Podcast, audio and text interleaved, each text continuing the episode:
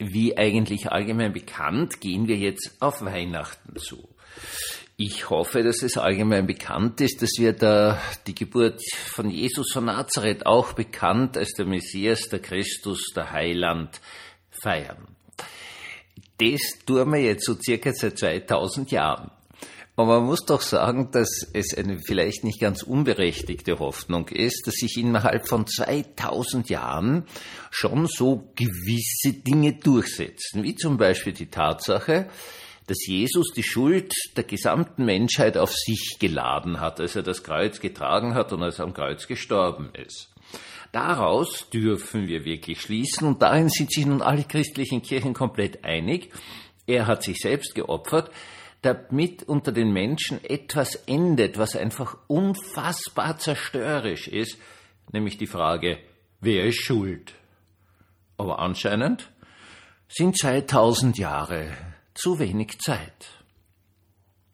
Herzlich willkommen zum Tagebuch eines Pfarrers von eurem Hans Spiegel, eurem Pfarrer im Internet. Jo, äh, wir wissen alle, es ist die Weltklimakonferenz, die sinnhafterweise in einem erdölproduzierenden Staat stattfindet. Wir wissen auch, dass es da ganz große Geschichten gibt, so im Internet, Influencer und Jugendliche und bla bla bla, wie super toll doch Erdgas und Erdöl ist und so weiter und so fort. Das überrascht uns jetzt nicht. Okay, es ist war klar, war zu erwarten. Jetzt ist es auch so, dass dabei nicht viel rauskommen wird, war auch von vornherein klar, weil unsere gesamte Wirtschaft einfach Erdöl, Erdgas basiert ist und solche Veränderungen dauern. Und sie dauern ordentlich lang, ist auch klar. Jetzt haben es die Deutschen ja zum Beispiel geschafft, sich unabhängig zu machen vom äh, Erdgas, Erdöl, aus Russland, was meines Erachtens eine gigantische Leistung ist.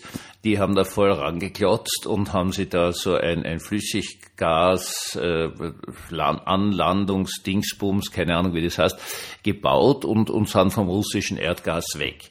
Österreich nicht. Also das muss man ganz ehrlich sagen. Wir haben da die Verträge und sagen, jo, wir würden ja gerne, aber wir haben ja die Verträge und kaufen wie die Wahnsinnigen weiter aus Russland wobei es für mich noch immer faszinierend ist, dass dieses russische Erdgas, sagen wir froh, dass wir es haben, weil sonst wären ziemlich viele Wohnungen in Österreich kalt, äh, durch die Ukraine durchfließt. Also das, das gehört immer zu, das sind total faszinierenden Geschichten für mich. Wir führen einen furchtbaren Krieg gegeneinander mit schon ganz, ganz vielen Toten, unglaublicher Verwüstung, unglaublichsten sozialen Zerstörungen. Aber beim Gasdurchleiten arbeiten es zusammen finde ich auch irgendwie spannend. Aber dem gehe ich jetzt auch gar nicht nach. Naja, diese Klimakonferenz äh, nähert sich einem Ende und jetzt sind die Inder schuld. Der Inder als solcher ist einfach der komplette Kohlefanatiker, der, ich weiß nicht, was die machen, ist das dort so, die handeln da damit oder das ist ein Statussymbol oder sowas.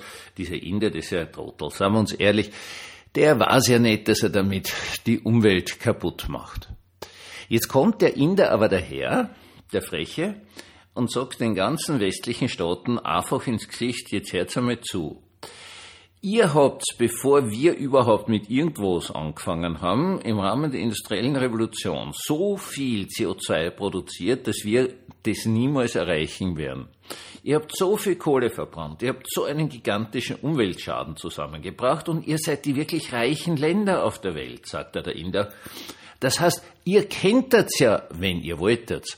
Zum Beispiel auf lauter E-Autos umsteigen, ihr könnt irrsinnig viel Windkraftwerke bauen, Solarkraftwerke, sonst was. Ihr habt das Geld, sagt er der Inder. Und wir haben kein Geld. Also wir sind heilfroh, wenn wir langsam, langsam, langsam in die kleinen Dörfer überhaupt an Strom einbringen. Und die einzige Möglichkeit, die wir im Moment haben, ist halt das billigste Kraftwerk hinzuklatschen. Und das ist halt nun einmal ein Kohlekraftwerk, weil Kohle haben wir da hier in Indien genug. Wir kennen nicht. Tut ihr doch was, die ihr ja Geld habt, sagt der Inder. Und jetzt muss man natürlich sagen, er hat schon recht, der Inder. Nein, es ist vollkommen klar, seien Sie mir nicht böse, dass ich das jetzt so extrem sarkastisch dargestellt habe, weil es einfach schon zum Verzweifeln ist. Wir reichen Europäer, Nordamerikaner haben eine ganz spezielle Fähigkeit, alles, was wir selber versaut haben, dann der dritten Welt zu sagen, ihr müsst es besser machen. Mir hat es schon immer so gut gefallen, zum Beispiel so mit den äh, Naturparks, Nationalparks. Ne? Da geht man so nach Afrika und sagt dem Afrikaner, nee, du musst aber schon aufpassen, du Afrikaner, du, dass du deine Umwelt, deine Viecher nicht umbrauchst, hast, weil wir haben ja zum Beispiel sämtliche Bären abgeknallt. Da sind die Deutschen wieder echte Spitzenleister. Die haben einen einzigen Bären, haben sie mal gehabt in Bayern, den haben sofort abgeschossen, weil sie sich so vor ihm gefürchtet haben, vor den Bären. Ähm, wir haben die Bären umgebracht, wir haben die Luchse umgebracht, wir haben die Wölfe umgebracht. Also gut, da kommen jetzt ein paar wieder aus dem Osten daher. Aber Bären gab es in der Marizeller Gegend in Österreich ein ganzes, ganz ordentlich. Also die haben so miteinander Sex gehabt und wieder kleine Bären gekriegt und so weiter und so fort. Und das war okay, Bären halt. Ne? Also das war eine stabile Population. Und dann war die, innerhalb von einem Monat hat es keinen Bären mehr gegeben. Also einfach so. Der war dann weg, der Bär. Eigenartig. Haben die alle Selbstmord begangen oder so. Das hat aber sicherlich nichts mit den Jägern zu tun. Aber ganz sicher nicht. Ich weiß nicht, wie oft ich schon in den Nachrichten gelesen habe, dass der Luchs in Österreich wieder angesiedelt wird. Das habe ich, glaube ich, zum ersten Mal gehört, da war ich so 17, 18, Ende der Gymnasialzeit. Und das hörst alle paar Jahre wieder, da werden so ein paar Luchse ausgesetzt. Und plötzlich sind die alle tot. Also, das ist eigenartig, gell? so mit diese Raubtiere. Die kommen nach Österreich, da vermehren sie sich dann und plötzlich sind alle weg. Wahrscheinlich depressiv geworden. Kann man anders nicht sagen, vielleicht aufgrund der allgemeinen Situation in Österreich hat er dann gesagt, der Bär und der Luchs, da begehe ich doch Selbstmord.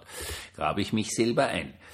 Ähm, es ist zum Kotzen, ja. Und da sind wir ja ganz, ganz cool, dass wir den Afrikanern immer sagen, sie müssen also ihre Wildbestände schonen und ihre Löwen und, und Geparden und Leoparden und Elefanten und Nilpferde und so weiter und so fort, dass, dass, dass du denen ja nichts tust, du Afrikaner, du ähm, weil wir möchten nämlich gerne einen Urlaub dort machen und dann so Fotos erfahren und uns das anschauen und so.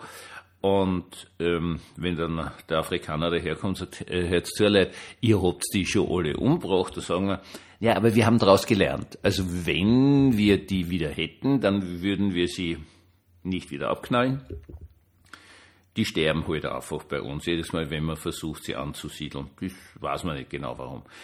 Ähm, das Gleiche tun wir natürlich jetzt in Bezug auf Energie, weil wir haben sie die Energie. Ne? Deswegen können wir unglaublich viel produzieren, sehr, sehr billig, sehr, sehr gut produzieren, weil wir die ganzen Maschinen mit der Energie betreiben können und deswegen geht es uns gut. Also ich bin auch sehr froh, dass es mir gut geht. Ich liebe das. Jetzt heute zutage so mit Fußbodenheizung sogar wirklich voll cool ist es viel kühler im Raum. Also was habe ich da jetzt? 21 Grad und finde, es ist aber Bachel warm, weil eben die Wärme von unten kommt. Total coole Geschichte. Freue mich sehr drüber. Nur es ist ja so, ich würde es auch wem anderen gönnen. Also ganz ehrlich gesagt. Jetzt wird der durchschnittliche Inder nicht viel Heizung brauchen, es sei denn der, der so im Norden Richtung Himalaya wohnt. Aber ich gönne dem das auch. Und ich gönne dem das, dass der äh, Industrie hat, die wahrscheinlich auch sehr viel Energie verschlingen wird, damit die dort diese ganzen Dinger bauen können, damit sie Fußbodenheizung haben. Oder eine Klimaanlage. Muss ich ganz ehrlich sagen, gönne ich ihm dem Inder von ganzem Herzen, weil da gibt es ziemlich viele Gegenden, wo es nicht nur irrsinnig heiß wird, sondern auch noch irrsinnig feucht. Und jetzt muss man folgendes sagen, der Inder als solcher weiß, dass das alles gefährlich ist, weil die Luftverschmutzung, gerade Delhi und so weiter und so fort, jenseits von Gut und Böse ist und die Leute sterben. Das wissen sie, die Inder, die sind nämlich nicht blöd, die Inder. Und sie sagen nur, wir haben im Moment keine andere Chance. Wir möchten schon gern, aber wir sind ein Schwellenland, wie das so schön heißt.